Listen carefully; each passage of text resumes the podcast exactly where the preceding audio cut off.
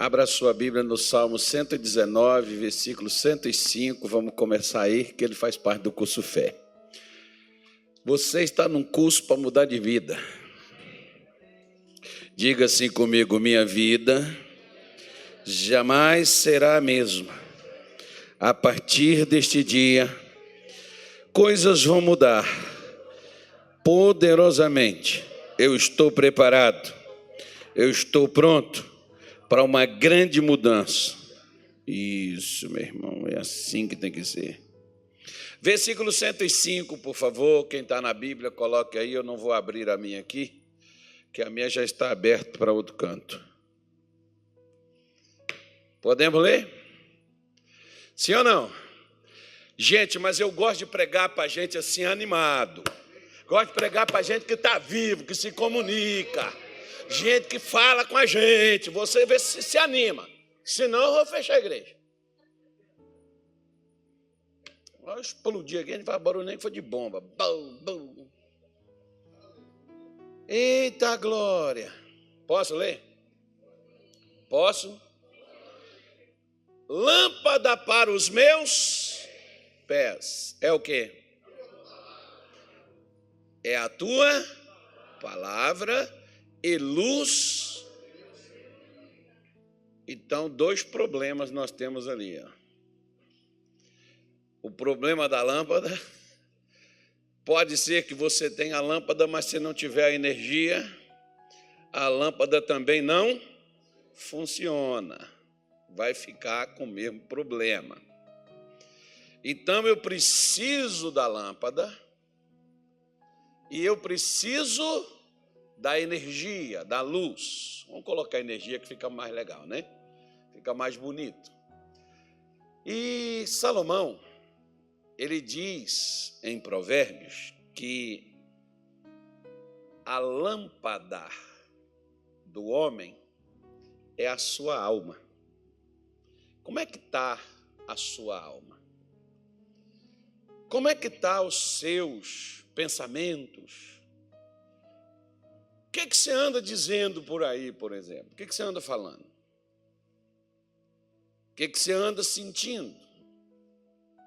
Não tem o pessoal que diz assim: você tem que ter boas vibrações, né? você tem que ter bons pensamentos, mas só ter boas vibrações e ter bons pensamentos, muitas vezes não vai te mostrar o caminho só vai fazer você se sentir melhor, mas não vai te direcionar.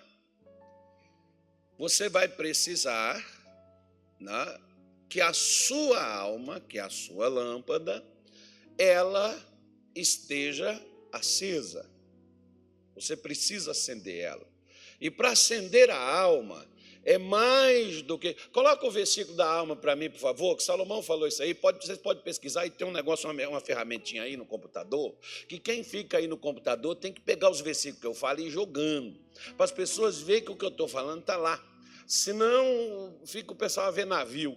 Né? Então, quando ele diz que a alma do homem, a lâmpada do homem é a sua alma, ele está me dizendo que a minha alma, ela tem que estar despertada, ela tem que estar, de um certo modo, na, livre, para quê? Para que eu possa receber a energia verdadeira que vem através da palavra de Deus. Se eu não tenho, por exemplo, às vezes, é, como, como mais ou menos o, o, o livro de Êxodo, ele fala do povo de Israel que o sofrimento deles eram tanto e eles estavam tão angustiados, eles estavam sofrendo tanto que eles não ouviram, eles não entenderam as palavras que Moisés trouxe para eles. Então você pode ver, a libertação ou libertador a, a liberação para soltar Israel, Deus não tinha enviado? Por que, que eles ficaram um ano para sair de lá? Isso pode ser, de certo modo, profético. Vamos mudar esse negócio a nosso favor? Não, eu vou mudar, porque tem gente aqui que está igualzinho eles. Mas daqui um ano a sua vida não estará mais assim. Foi um ano para sair da escravidão, para serem livres e conquistadores. Então diga assim: daqui a um ano eu vou conquistar o que nem nos meus melhores sonhos eu sonhei. Você vai fazer isso mesmo? Presta atenção no que você está falando. Pelo amor de Deus, meu irmão, não só fala, não, faça. Porque tem gente, às vezes, que a pessoa fala, mas não faz o que ela está dizendo. Então, por isso, por causa do sofrimento, Deus mandou Moisés soltá-los. A demora de Deus não foi com Faraó. A demora de Deus foi com Israel. Deus não tinha problema com o Faraó. Você viu quando Deus quis amassar o Faraó, Deus amassou o Faraó. Mas Israel estava pronto? Não, Israel levou 12 meses para acreditar, para receber, para confiar naquilo que Moisés fez por eles. Você pode ver, por exemplo, que um pouco lá na frente, você vai ver também que Israel ficou 70 anos na Babilônia. E quando eles saíram da Babilônia, a Bíblia diz que eles estavam como aquelas pessoas que sonham.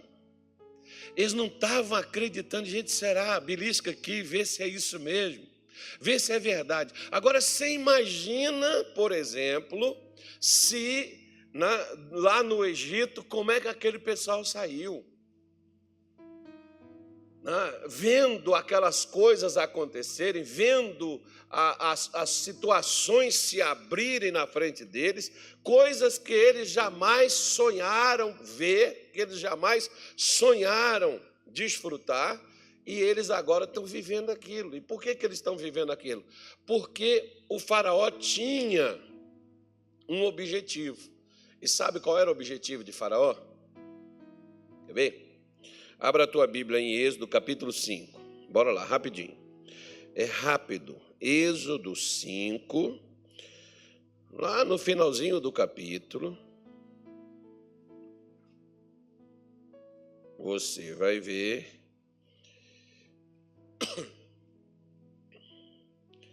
que Moisés ele está reclamando com Deus. O que, que ele está reclamando com Deus? Ele está dizendo assim, ó, versículo 23. Ele diz assim: Porque desde que entrei a Faraó para falar em teu nome, ele maltratou a este povo, e de maneira nenhuma livrastes ao teu povo.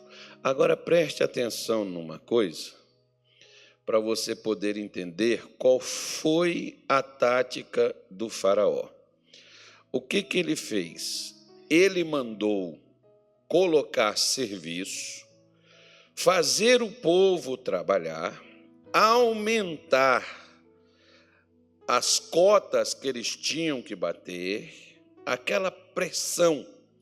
E qual era o objetivo dele? Fazer, por exemplo, como às vezes quanto mais a pessoa estiver endividada, aprisionada, improdutiva, incapacitada, é aquela pessoa que faz tudo para dar certo e dar errado. É dessas pessoas, é nesse ponto, é nesse nível que Satanás quer que a gente esteja que a gente fique, que a gente permaneça nisso. Porque no versículo de número 9 desse mesmo capítulo, olha o que, que ele falou: ó, agrave-se o serviço sobre estes homens, para que se ocupem nele e não confiem. Nem que o faraó não queria que Israel confiasse em palavras que, segundo ele, era de quê? Se eram palavras de mentira, porque ele não queria que eles ouvissem?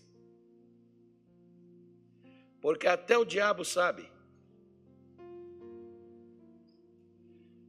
que se ouvir a Deus, vai mudar. Se der crédito a Deus, muda. Se acreditar, se confiar em Deus, você vai mudar. mas ele vai criar trabalho, ocupação, distração e muitas vezes ocupação mesmo, irmão. Às vezes tem pessoas que elas dizem assim: olha, é como uma vez um médico falou uma coisa comigo, que ele diz assim: ó, ô, pastor, sou, sou, qual foi a última vez que o senhor tirou uma folga? Eu falei: olha, tem uns cinco anos ou mais, acho que tinha até mais. Não, tinha bem mais, 97 e tal, é mais ou menos isso aí, uns oito anos. Que eu não parava, nem um final de semana, não tinha folga, nem nada, era ligado no 220 direto. Né? E às vezes, quando eu aí eu já estava no Rio de Janeiro nessa época, eu levantava, eu dormia todos os dias por volta de uma, duas horas da manhã, levantava às cinco, eu dormia três, quatro horas por noite. E eu comecei a ter problemas. Né? Um dia eu cheguei lá no escritório do missionário, o missionário olhou assim para mim e disse assim: Carlos, vai ali na enfermaria e pede a enfermeira para medir sua pressão para mim. E eu não estava gordinho assim, não, tá, irmão? Eu estava bem. Cheguei lá, medi, a enfermeira senta aí, não sai daí não. E deixa, deixa que eu quero ver com ela. E aí eu fui, né, fiquei lá sentada, ela foi lá, pegou um comprimido, colocou debaixo da minha língua. Falei, bom, deve não está legal não, né? Porque já está dando remédio. Aí fiquei lá, obedeci, ele mandou fazer. E de lá, quando eu voltei, ele falou assim: ó, você vai procurar um médico e você vai fazer exames e você vai ver do que se trata. E aí eu fui descobrir que eu estava com a pressão muito alta. E lembrando, não estava gordinho assim. Para falar assim, é gordura. Aí fui lá, o doutor fez todos os exames. Não apareceu nada. Não deu nada. Ele falou, pastor, só me resta uma coisa. Deita aqui e ele foi pegando dedo, pé, não sei o quê, e foi me fazer. Eu vou fazer dez perguntas para o senhor. Na segunda pergunta, ele parou. Quando ele me perguntou qual era o meu nível de estresse, eu falei de 1 a 10, eu falei 100. Aí ele virou e disse assim: O quê? Eu falei assim: O senhor viu o aparelho que o senhor colocou aqui, ó, eu coloquei lá a minha rotina, minha rotina é aquela, não, ele foi lá, pegou a folha. O senhor faz isso há quanto tempo? Eu falei, ah, desde que eu estou na igreja, eu estou fazendo assim. Pastor, o senhor tem que parar. O senhor conhece a região dos lagos? Ah, tem um lugar bonito aqui, Cabo Frio, Arraial do Cabo. Não, um lugar bonito aqui. Vai para lá, pastor, fica lá uma semana, só come, bebe e toma banho de mar. Eu falei, eu não gosto. Ele falou, mas só come e bebe. Eu falei, isso é bom, mas eu tenho que trabalhar. Ele falou assim, então tá bom. Quando o senhor tiver, se der tempo, o senhor tiver numa cadeira de roda, o senhor vai ter todo o tempo para isso. Falei, como é que é? Ele falou: se der tempo e se der para ficar na cadeira de roda, o senhor pode ter uma, um, um, ataque fulminante qualquer hora. Eu falei, sério, sério. Aí peguei o telefone, minha filha, arruma as coisas aí, nós estamos região dos lagos uma semana. Fui para lá, fiquei lá uma semana, comendo, bebendo, tomando banho de mar. Fui obediente, fiel, irmão. Daí, quando eu voltei, eu passei uma das maiores vergonhas que eu já passei na minha vida. Quando eu cheguei lá na igreja, quando eu cheguei na igreja, os meus auxiliares vieram. Aí tem um que era mais, mais assim chegado e ele foi, ficou perto de mim e ele toda hora entrava no meu escritório, conversava comigo e depois ele começou a perguntar, pastor, o senhor está bem? Eu falei, tô. Pastor, o senhor está bem mesmo? Tô. Pastor, o senhor está legal? Meu irmão, qual é a bronca? Ele falou, pastor, está parecendo o senhor não. O senhor está muito tranquilo, o senhor está muito calmo. Eu falei, gente do céu, ele já está igual mulher de bandido, irmão. Apanhando e gostando. Eu mudei, os caras estão tá achando que melhor é eu assim, né? Agitadão. E eu fiquei numa vergonha daquilo que olha como que eu estava tratando os meus irmãos sem ter noção do que eu estava fazendo com eles. Mas por causa de quê? Por causa disso aí, ó. Salomão diz: até o sábio ele fica doido quando você o aperta.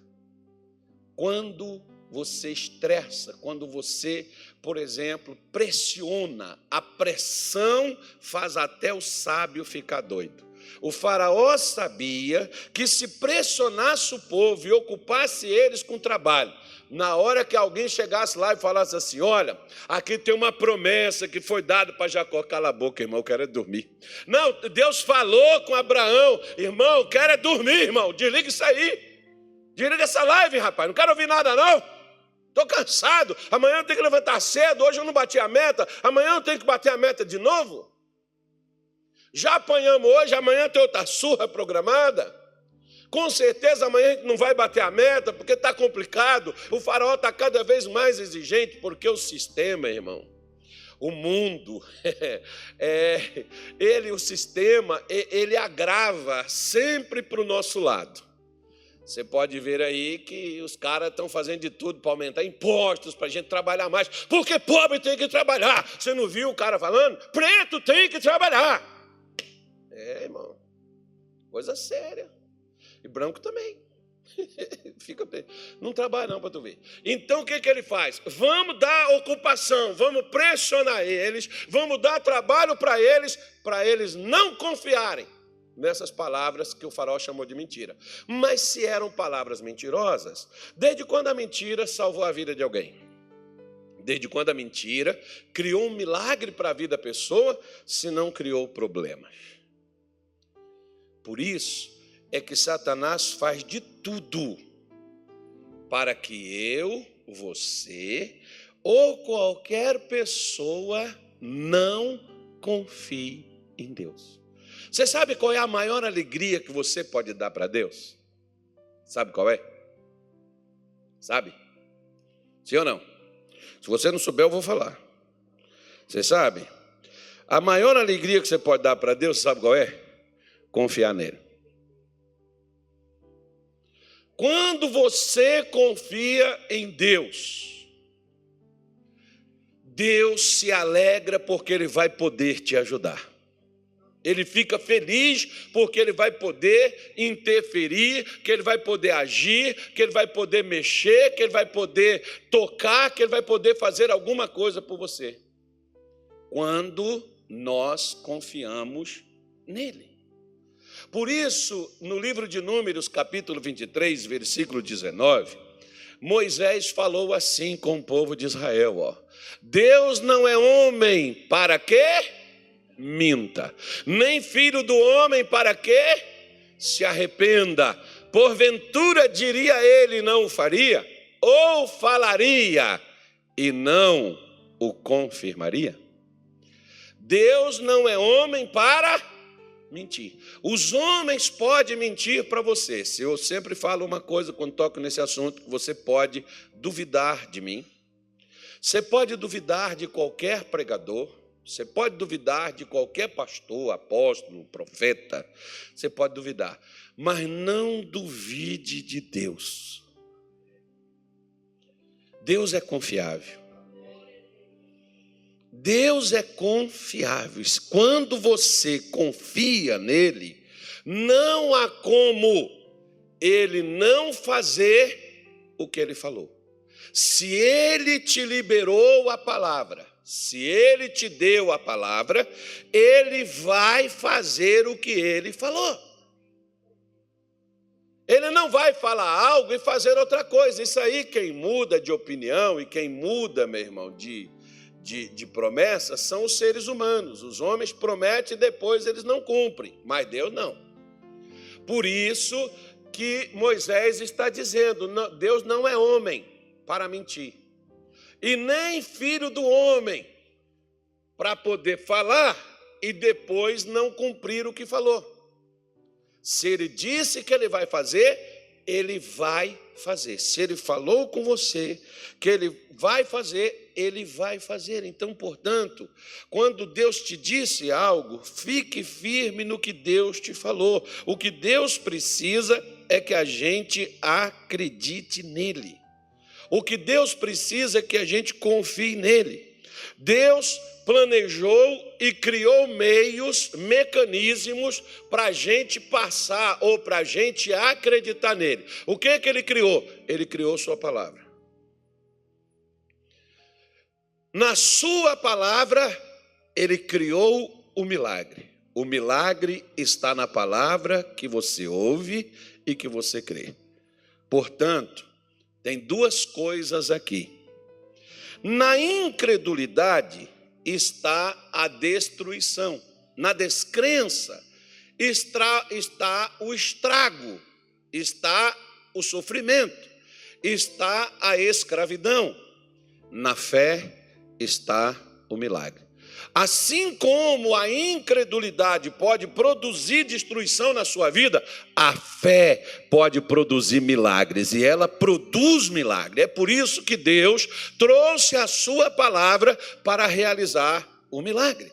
A destruição do povo de Israel e a escravidão deles no Egito foi devido à sua descrença. A minha descrença vai trazer sofrimento, vai trazer dor para a minha vida, mas a minha fé vai trazer milagres.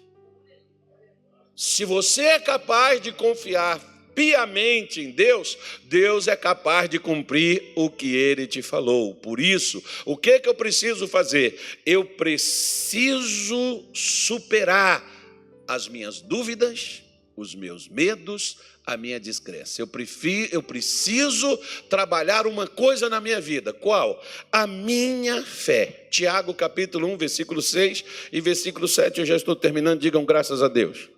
Isso, eu sei que vocês estão com pressa. Posso ler? Posso? Vou beber uma água enquanto vocês abrem. Peça, porém, com o que, que eu tenho que pedir? Hã? Com fé, não duvidando, porque o que duvida é semelhante à onda do mar, que é levada pelo vento e lançada de uma para outra parte. Não pense tal homem que receberá do Senhor alguma coisa. Uau! Você já viu o mar, pelo menos pela televisão? Quem aqui já foi no mar? Pessoalmente, a maioria já foi. Vocês estão tudo tomando banho, é por isso que vocês estão tudo escurinho. Estão tudo aí bronzeado, só eu que estou branquelo. Mas, veja bem, eu, eu, fiquei na beira do fogo, né, bem? Nós queimamos no fogo, assando carne para os outros comer. Eu fui auxiliar dele, você acredita? Auxiliei ele. Então, veja bem, olha o que, que a Bíblia está nos dizendo. O mar, quando o vento bate, ele lança as águas para fora, formam ondas. Se o vento estiver forte, as ondas serão altas. Se não, é, vai ser normal, mas ele vai jogar a água para fora. E a água vai. E ela sai. E quando você não conhece, irmão, e você chega no mar, tenha cuidado. Entendeu? Tenha cuidado para você não cair. Aquele... Ali derruba o cara. A água vem, pum, sai aqui para fora. O vento parou, a água faz, ela volta. Então ela vai e ela volta. Ela vai e ela volta, de acordo com o vento. Sabe como é que é que fica a vida de muitas pessoas? De acordo com as situações. A fé de muita gente é de acordo com a situação. Se a situação está favorável, nossa, ah, eu creio, ah, Jesus é bom, Deus é tremendo, Deus é maravilhoso, pastor do céu, como Deus está me honrando, Deus está me abençoando, que coisa linda, maravilhosa, coisa boa é ser crente, pastor, Deus está fazendo milagre. Amém. Quando o negócio fica ruim, ah, Senhor, o que está acontecendo, meu Deus? Será que eu joguei pedra na cruz? Meu Pai, Senhor, tem misericórdia. Por que está acontecendo isso comigo, Deus? Abra uma porta, dá uma palavra, uma solução, dá um sinal. Toda vez, irmão, que tu anda pedindo sinal para Deus, demonstra sua descrença. Porque você não é capaz de acreditar no que ele diz, mas você é capaz de acreditar num sinal. Se você não crê no que ele fala, você vai acreditar num sinal, num vento, num fogo, num barulho, numa coisa? Se você não acredita no que ele diz, como que você vai acreditar em alguma coisa? Você pode ver, por exemplo, ó, quando Israel saiu do Egito, Deus fez no Egito dez milagres para o povo de Israel. E eles viram e eles souberam. Mas você vê, por exemplo, ó, milagre, milagre não torna ninguém crente. Eu já tive pessoas, na maior parte, gente, até aqui no Mato Grosso mesmo, todo lugar onde eu fui, Deus me usou para orar por pessoas que foram milagrosamente curadas. Você sabe de uma coisa? Elas nunca deram dízimo, nunca deram oferta e nem membro da igreja se tornaram, nem vi elas nunca mais. Milagre não faz ninguém ser crente. Ah, pastor, que se Deus me abençoar. Mentira. Vai não. Jesus não curou dez leprosos? Quantos leprosos voltou lá com ele? Os outros não estavam curados? Pois é, por que não voltaram? Porque milagre não faz ninguém crer, irmão. Milagre não, milagre é até uma confirmação da palavra em quem crê. Muitas vezes Deus pode estar fazendo um milagre por causa de alguém que está orando, não necessariamente por causa de alguém que está recebendo.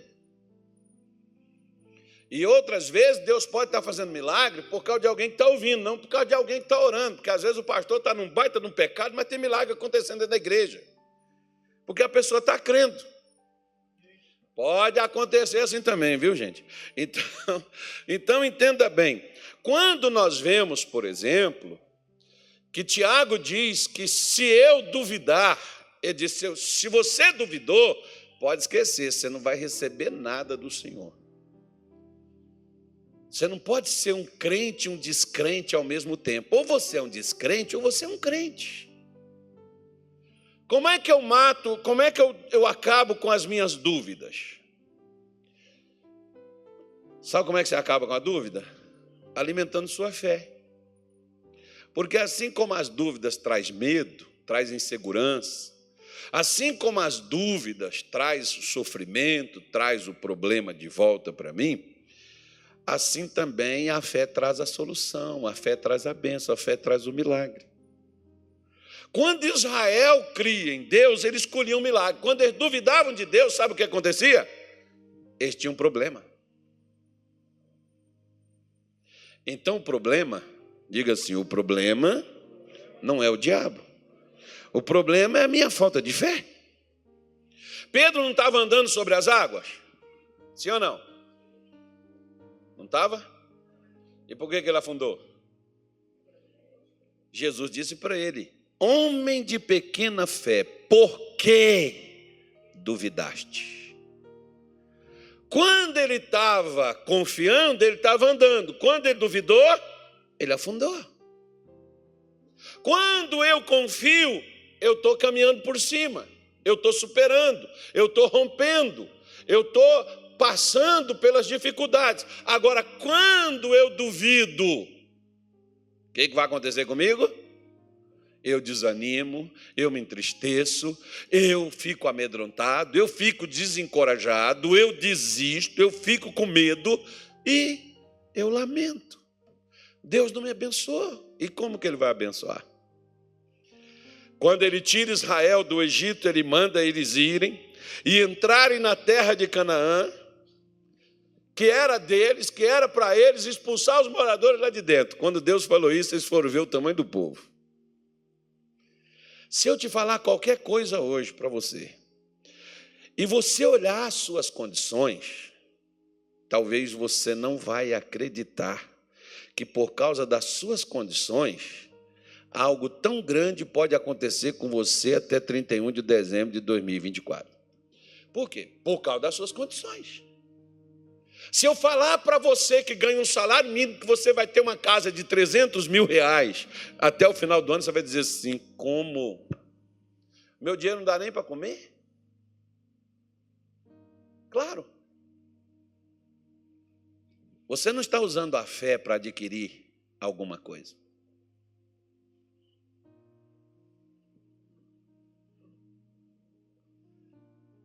Você está usando sua capacidade. Era a força que Israel usaria para conquistar a terra de Canaã? Não, era a fé. Os inimigos eram maiores? Sim, Deus sabia. A terra estava ocupada? Não era nenhuma novidade para Deus, Deus sabia mais das condições da terra do que eles. Agora, qual foi o problema deles? Números 14, versículo 33 e 34. Vamos ver o que, que diz lá. Ele diz assim, ó. Quero só, quero só te falar uma coisa. A dúvida autoriza Satanás te atacar. Quando Pedro duvidou, Satanás o atacou e o afundou no mar. Toda vez que eu duvido, Satanás me ataca e me joga para baixo. A dúvida, ou perdão, a fé fez Pedro encher o seu barco, porque ele pescou a noite toda, não pegou nada. Mas quando Jesus disse: Faze-te ao mar alto para pescar, Pedro foi e lançou as redes, porque ele disse: Sobre a tua palavra eu lançarei as redes. Eu trabalhei a noite toda, eu não apanhei nada. A noite era melhor, poderia ter um resultado maior, mas eu não peguei. Mas sobre a tua palavra lançarei as redes. Como é que veio? Dois barcos cheios. Porque quando você usa a fé, ela produz milagres. Aí quem te ataca é a ação de Deus, que ataca o que está na tua vida é a ação de Deus. Números diz assim, ó. Os filhos, os vossos filhos pastorearão neste deserto 40 anos e levarão sobre si as vossas infidelidades. Só lembrando para a senhora e para o senhor que infidelidade não é traição conjugal, não, tá? Infidelidade é quando a gente deveria confiar em Deus e não confiar. Deus chama de infiel. É como se fosse uma traição. A base de um relacionamento, de um casamento, de um homem com uma mulher é fidelidade. Se houver infidelidade, a desconfiança da mulher, pode o marido nem ter traído, a mulher nem ter traído, mas a desconfiança vai acabar com o relacionamento, vai virar um inferno. O marido pode estar lá trabalhando, a mulher está desconfiada e brigando com o marido xingando ele. E com essa, essa coisa hoje da internet, né? Acha a pessoa onde a pessoa está. Não tem relacionamento que vai durar, meu irmão, com uma praga dessa, com desconfiança. A infidelidade, Deus disse para ele: ó, os vossos filhos vão pastorear nesse deserto por 40 anos. Agora presta atenção numa coisa. Olha para cá. Quantos dias eles ficaram no deserto para chegar a Canaã? 40 dias. Para cada dia que você duvida, tem um ano de retrocesso. Pensa bem, o negócio não é bom, não. Para cada dia que você duvida de Deus, tem um ano de retrocesso na sua vida. Quando diz que o crime não compensa, que a droga não compensa, meu irmão, eu também quero te dizer que duvidar também não compensa. Que é um ano de atraso. Quando nós duvidamos de Deus, é um ano. Para cada dia, Deus deu um ano. Como foram 40 dias, então eles ficaram 40 anos. Como é que é? Fala mais alto.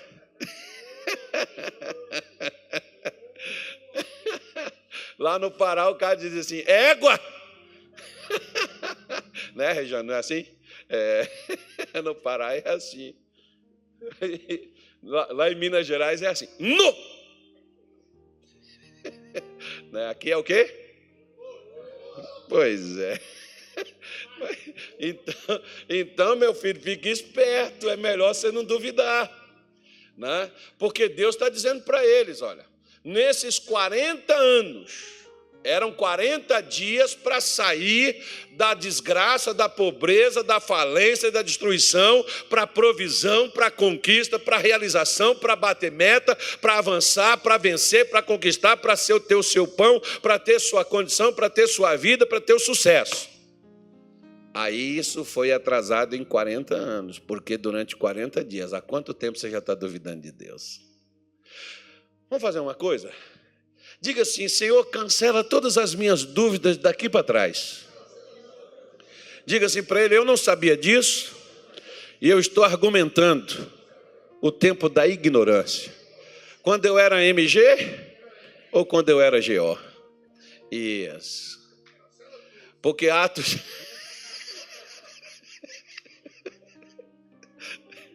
Não, diga assim: 31 de dezembro virá aí e minha vida nunca mais será a mesma. Então veja bem, né?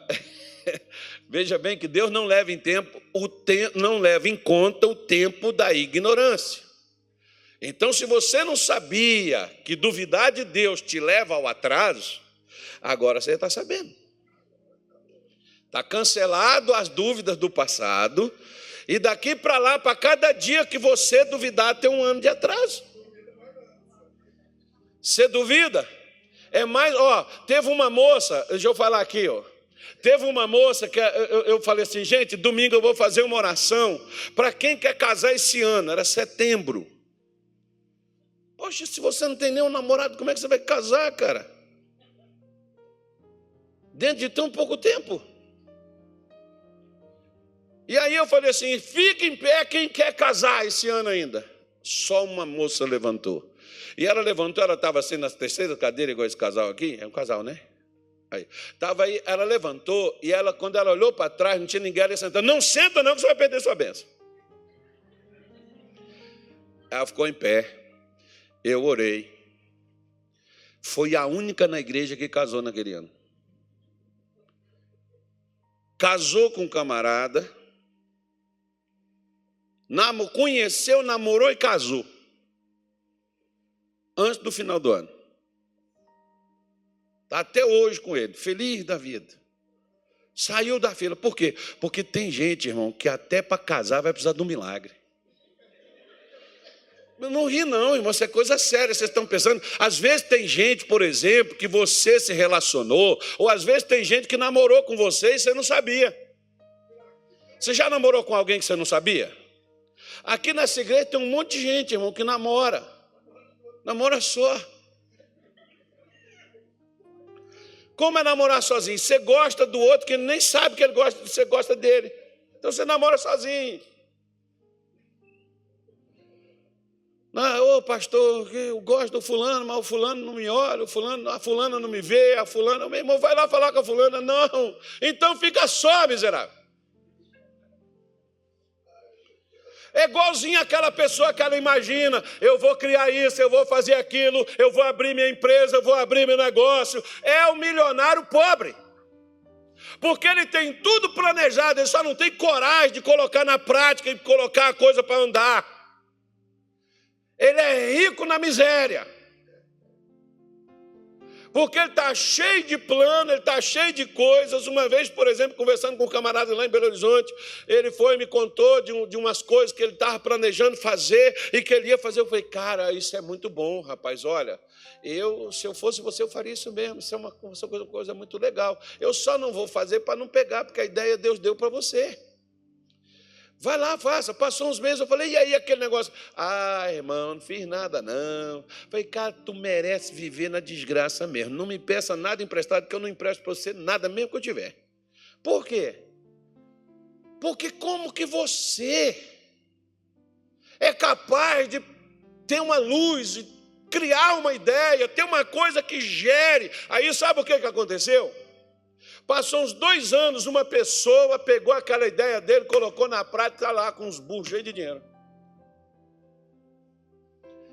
E ele estava me contando, eu falei assim, mas Deus deu para você, você não pegou, ele deu para outro. Esse povo aqui, ó, eles não entraram na terra. Os filhos deles entraram. Era para eles entrar, os filhos entraram.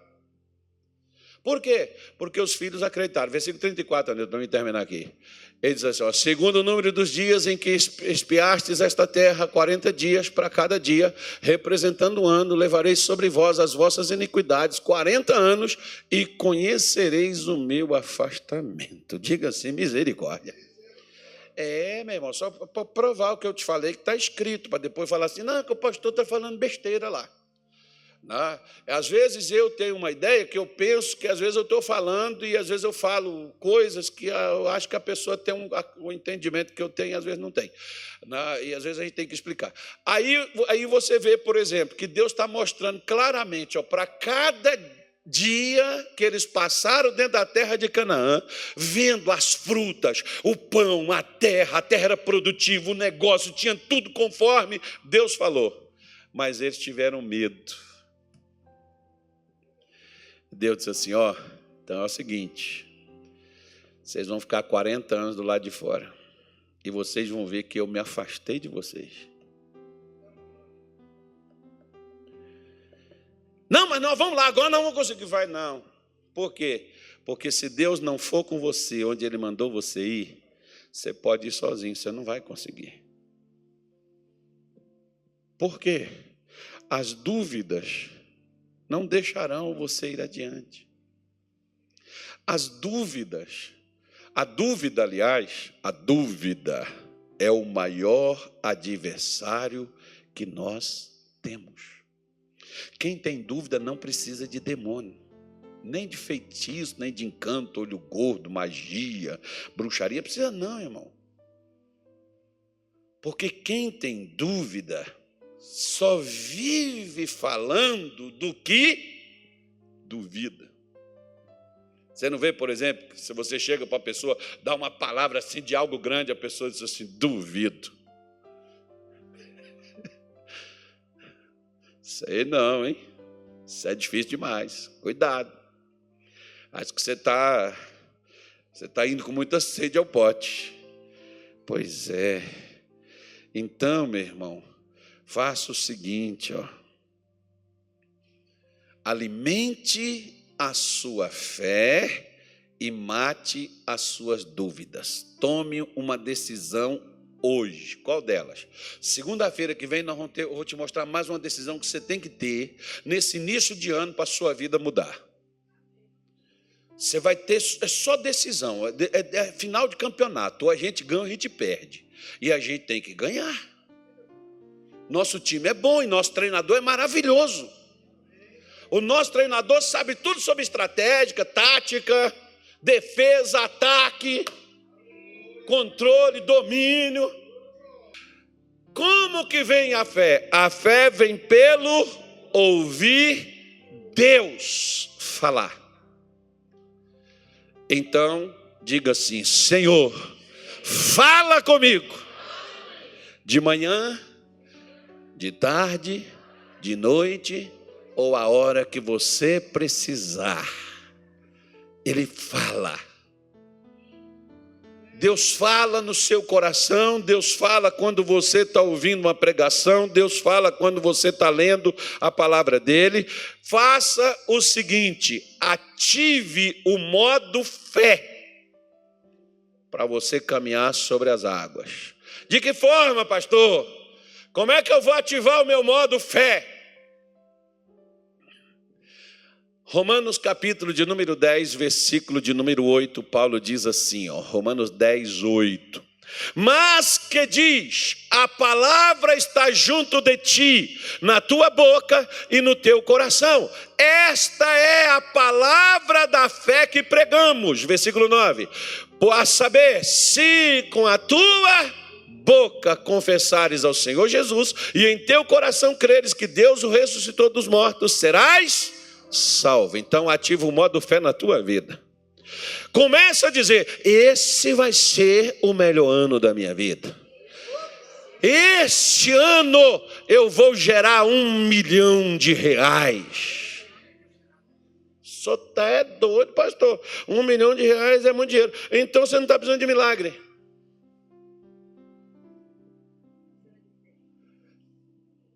Porque para Deus um milhão de reais não é nada. Mas para quem está duro, ganhando às vezes o pão de cada dia, um milhão é muita coisa. Difícil, nossa, pastor, que isso, meu Deus do céu. Pois é, irmão, deixa eu falar uma coisa para você. Quem veio aqui semana passada? Acho que eu falei alguma coisa com vocês nesse sentido, não falei, não? Eu falei, não falei? Falei ou não falei? Falei ou não falei? Falei. Falei, Deus vai dar. Nós vamos ter que nessa igreja aqui, ó, gente, que no ano de 2024 vai gerar um milhão de reais. Você vai ganhar. Se você vai gastar, é problema seu, mas que você vai ganhar, você vai.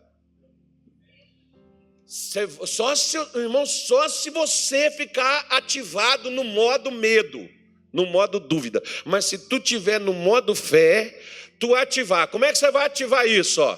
Com a sua boca. Ativação é com a boca. O que, que você vai. Já começou alguns aqui. Ele é doido.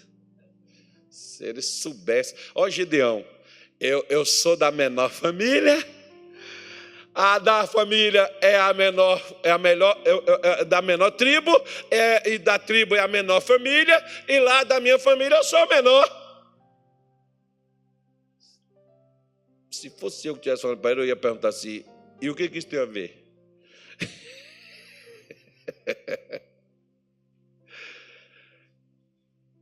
Para sua alegria, eu quero dizer uma coisa para você: quanto pior você está, melhor é para Deus, porque na hora que Deus te lá, você vai saber que foi Ele que fez. Não foi você. Por isso que a Bíblia diz que Deus usa as coisas loucas deste mundo, as fracas, para confundir as fortes. E Deus vai confundir muita gente.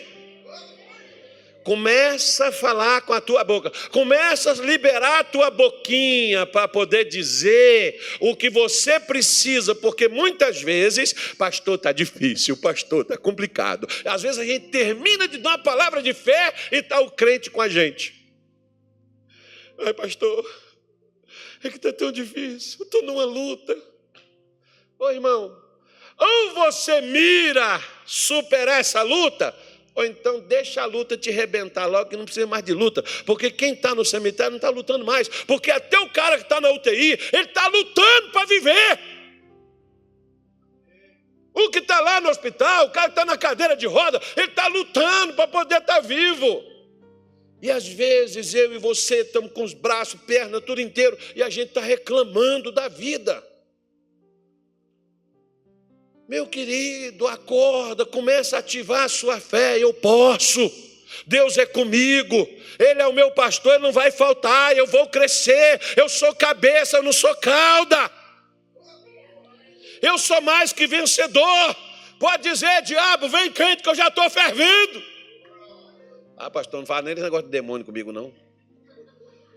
Tá até bom. Ativa Começa a pegar a sua fé e começa a trabalhar essa fé, meu irmão, falando com a sua boca. Começa dizendo. Qual a palavra que está dentro de você? Às vezes eu acordo, por exemplo, e eu digo assim: Deus, hoje nós vamos fazer umas coisas maravilhosas. Estou pronto, Senhor, bora lá? Hoje nós vamos fazer uns negócios legais. Ah, tem gente que é igual a hiena, lembra da hiena? Nem lembra daquele desenho mais, irmão. Passou tantos anos. Eu lembro, Bosco? A hienazinha chegava lá, tinha um desenho que eu tinha uma raiva daquele desenho, irmão. Ou oh, bichinho chato, rapaz. Tinha um bichinho que era enjoado demais. Aí a hiena chegava lá, ó oh, céus, ó oh, vida.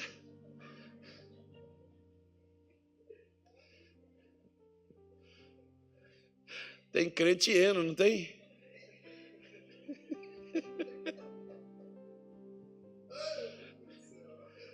Não, meu filho. Deus não está te dando palavra de mentiras, Deus está te dando palavras verdadeiras para te levantar e te fazer crescer, é para te tirar da escravidão, é para te levar para a provisão, é para fazer você ter abundância, é para fazer você crescer, é para fazer você ter sucesso, saúde, paz. Deus quer te ver bem. Deus quer ser glorificado na sua vida, irmão. Edifica a sua fé. Edifica ela, trabalha nela, decida crer. Você pega, por exemplo, o capítulo 2 de Marcos, a Bíblia fala daquele paralítico, trazido numa cama junto com seus amigos. A Bíblia vai te dizer assim, ó, e outra vez entrou Jesus em Cafarnaum. Para quem não sabe, Jesus vivia lá. Para quem, por exemplo, né, o missionário, a base dele, ele mora no Rio de Janeiro. Mas ele sai, vai para São Paulo, vai para Bahia, vai para Mato Grosso, vai para o Ceará, vai para Pernambuco, vai para fora do Brasil e ele depois volta para onde? Volta para sua casa. Essa é a rotina dele. Jesus morava em Cafarnaum. Então ele saía e quando ele voltava, ele voltava para Cafarnaum. Agora, engraçado. Sabe o que é engraçado? Por que o paralítico não foi outra vez? Por que ele não foi antes? Se Jesus, outra vez, significa que Jesus já estava lá, Jesus já tinha ido lá várias vezes, era mais uma vez, e o camarada tinha decidido ficar em casa, tinha decidido ficar na cama, tinha decidido continuar da mesma maneira. Só faça, faça um favor para mim e para você também. Se você quiser viver a vida que você está vivendo, não vem aqui mais não. Fique na sua casa. Ou então vai para outro canto. Agora, se você quiser vir aqui, venha com gosto assim, ó, com aquele, com aquele negócio assim nos seus olhos, assim, com aquele brilho, com aquele negócio assim, com aquela decisão assim, porque é para mudar é para mudar. Eu cansei de ser o que eu quero, porque só quando você quer mudança é que Jesus promove mudança na sua vida. Aquele homem decidiu crer, e quando ele decidiu crer, os amigos falaram: Nós te levamos. Você imagina? Coloca-se no lugar dele. Quando chegaram lá, não tem porta, não tem janela, tudo fechado, tudo cheio, não tinha como passar. Só tem um jeito: o telhado mas ele pode cair. E se ele cair na situação que ele está, cara, ele quebra todo. E se a gente cair, pode ficar igual ele em cima de uma cama. Por que, que a Bíblia diz que Jesus, vendo-lhes a fé, o que que Jesus está vendo em mim e está vendo em você, irmão? Ele está vendo a fé, está vendo o medo, ele está vendo a dúvida, ele está vendo a inconstância, ele está vendo a insegurança. O que que Jesus está vendo? Se ele olhar agora, o que que ele está vendo? Ele está vendo o mesmo que você está vendo.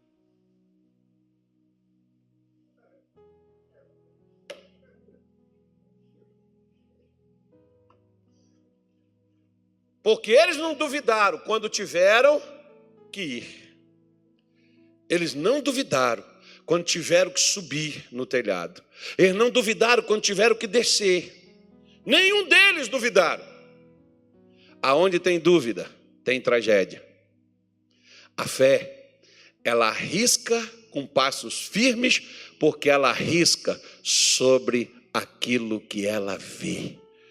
A fé enxerga, porque onde nós começamos, no Salmo 119, o versículo 105, diz que a fé mostra isso aí a você, ela te mostra o caminho ela firma os teus pés, ela te dá sustentação e você pode caminhar seguro. Você não estará arriscando, você não estará cometendo loucura, porque os seus passos são passos de fé. E Jesus, quando vê fé em nós, ele nos recompensa, ele nos honra, porque você quer ver Deus feliz, é quando você está caminhando firmado, confiante nele, conforme o salmista Davi diz.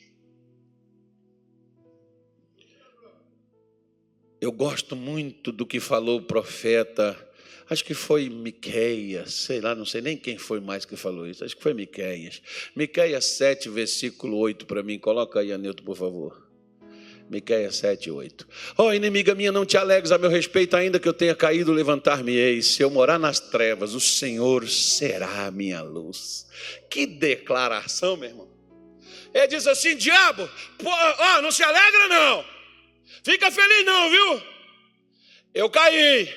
Eu estou aqui no chão. Eu estou lascado, mas eu vou levantar.